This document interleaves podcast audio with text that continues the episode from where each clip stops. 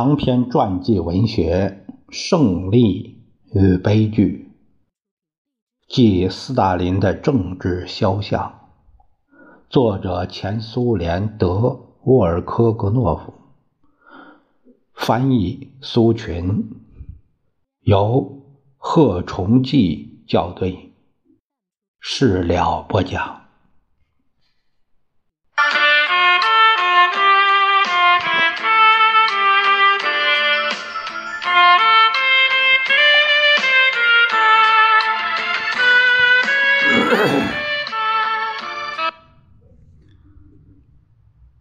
在偏远地区的数千名政治流放者，早在接到正式文件之前，就准备动身前往彼得格勒、莫斯科、基辅、奥德萨、提夫里斯、巴库等革命中心。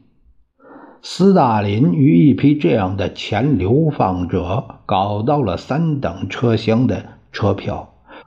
他聚精会神地望着窗外掠过的西西伯利亚广袤的雪原，他不会想到，十几年之后，他再来到此地时，已不是一个无名的干粗活的革命者了，而是一位力量迅速增长的党的领袖。在跳下站台去打开水时，斯大林也不会料到，再过一年或一年半，在这片土地上会像历史上的布列塔尼、图伦、旺代那样爆发血腥的叛乱。斯大林也不知道，在彼得格勒期待他的是什么，他具体将干些什么。他将遇到党的哪一位领导人？沮丧和苦闷都留在了被坚硬的冰层封锁住的叶尼塞河岸。种种社会和政治事件的漩涡很快就要把斯大林卷进去。起初被革命的浪潮所淹没，而后又突然。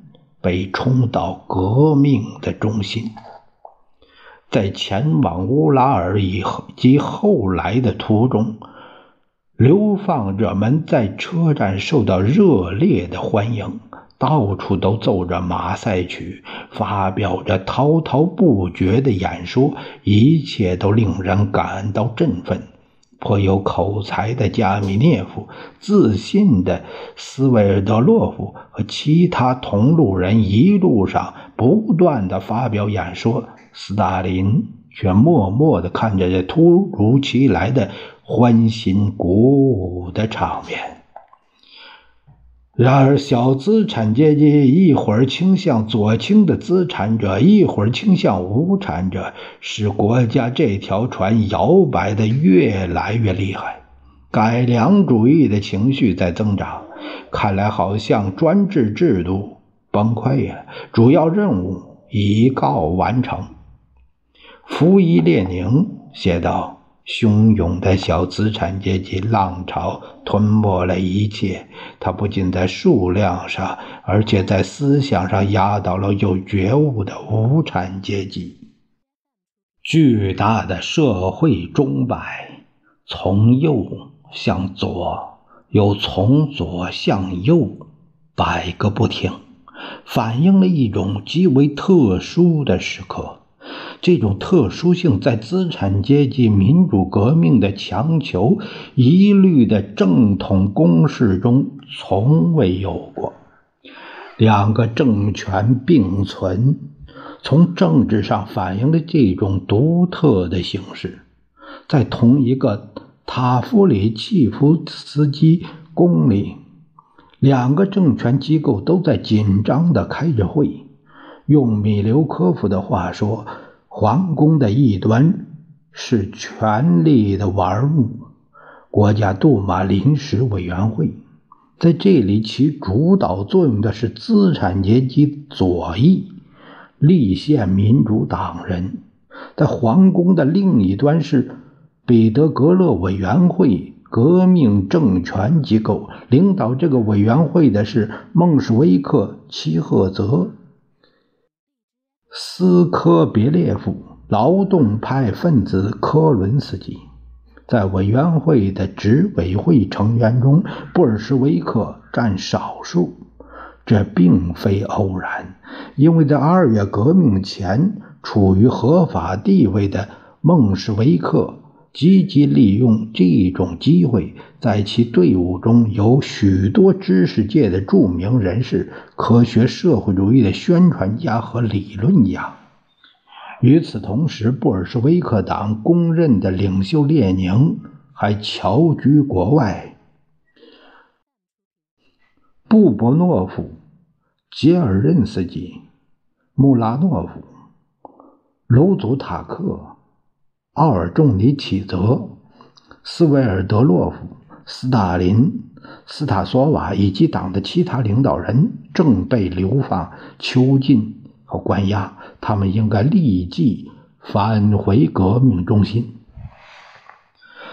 苏维埃中的孟什维克分子同杜马议员互相勾结，赞成把国家行政权交给临时政府为代表的资产阶级。策列铁里和克伦斯基声嘶力竭地高喊：“什么新的革命政府将在苏维埃监督下工作？”说什么这是历史的要求，蛊惑的宣传。变革的狂热，革命的词句是公众意识偏向支持临时政府。为使资产阶级获胜，克伦斯基竭尽一切所能。为了以防万一，他还试图保留王朝的代表人物——这位在顷刻之间被事件推上资产阶级运行轨迹最顶点的历史姓臣，在流亡期间写的一篇文章。尼古拉二世退往托波尔斯克这一文中写道：“与种种流言蜚语恰好相反，临时政府不仅可以，而且决定在三月初就将沙皇一家送往国外。我本人三月七日，呃，就立二十日，在莫斯科苏维埃会议上回答沙皇该死、处死沙皇的恶毒喊声时说。”只要我们执政，这一点永远也办不到。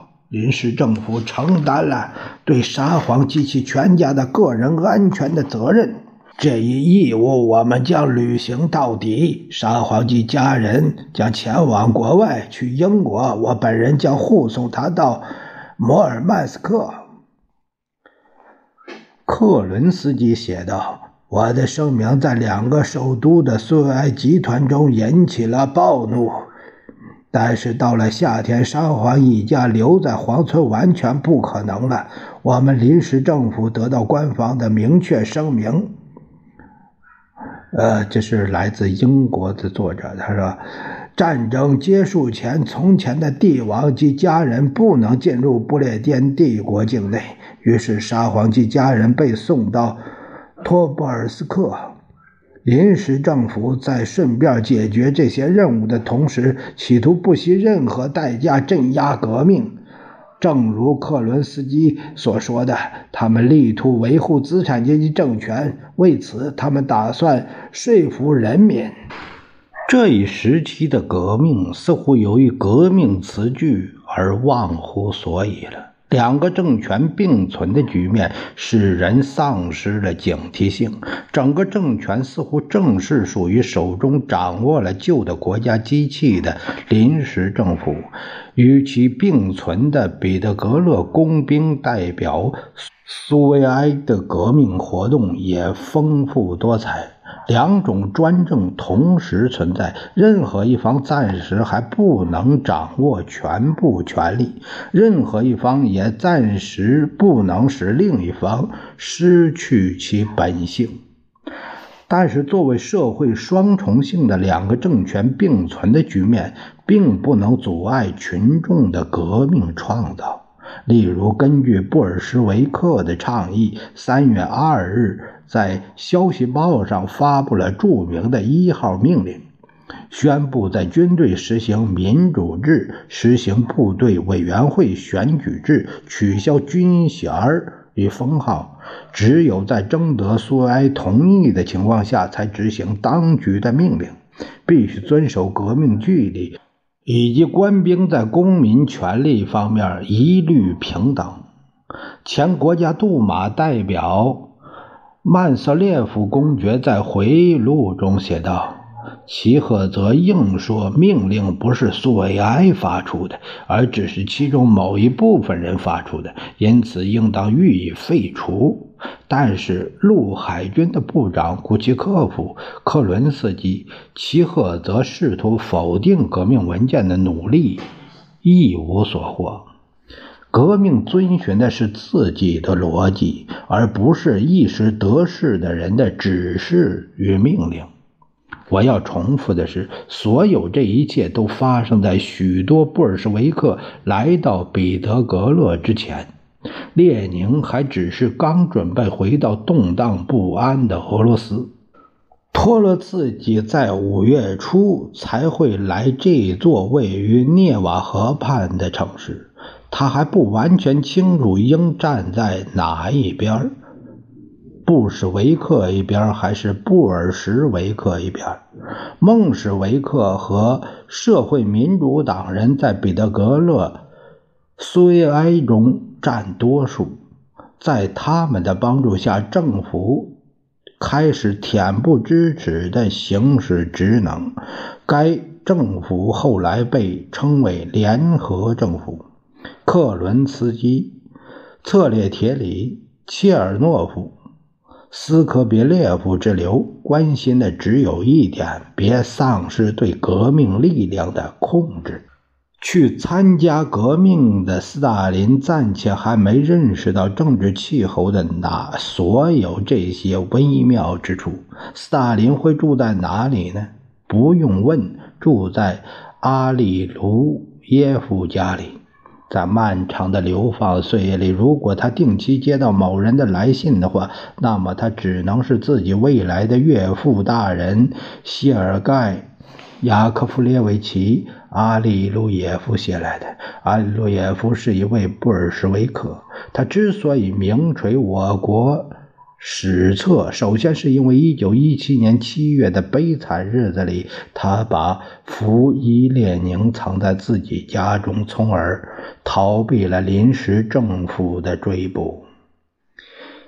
革命不是由政党来完成的，福伊列宁在三月写道：“不是国家杜马，就是地主和富豪的杜马，而是起义的工人和士兵推翻了沙皇。”但是，党应当站在这些起义者的前列。列宁的全部设想都建立在俄国的基础上。他认为，单是埋葬专制制度的遗骸是不够的，应当走得更远，一定要走得更远。在列宁到来之前，俄国中央局起到了特殊作用。该局后来增加了新人，其中包括约维。斯大林，该局还批准了《真理报》编委人选，斯大林也是该编委之一。无产阶级报纸副刊，这是合法发行的，具有十分重要的动员意义。斯大林在二月革命以及在十月革命中的表现如何呢？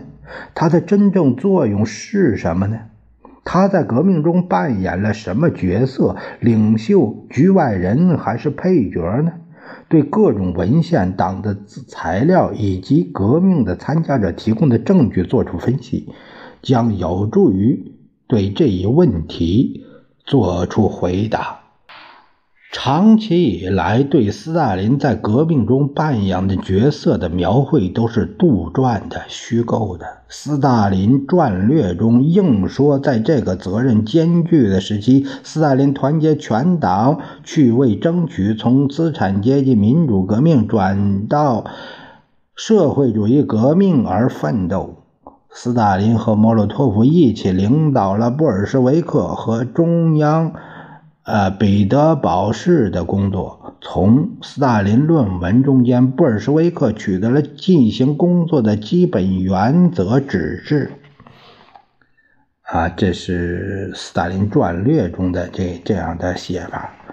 他被说成是革命的领袖，似乎似乎在这一时期取代了列宁的地位。历史文献证明，得出这种结论是毫无根据的，这与实际情况相去甚远。斯大林没有下过任何领导指示。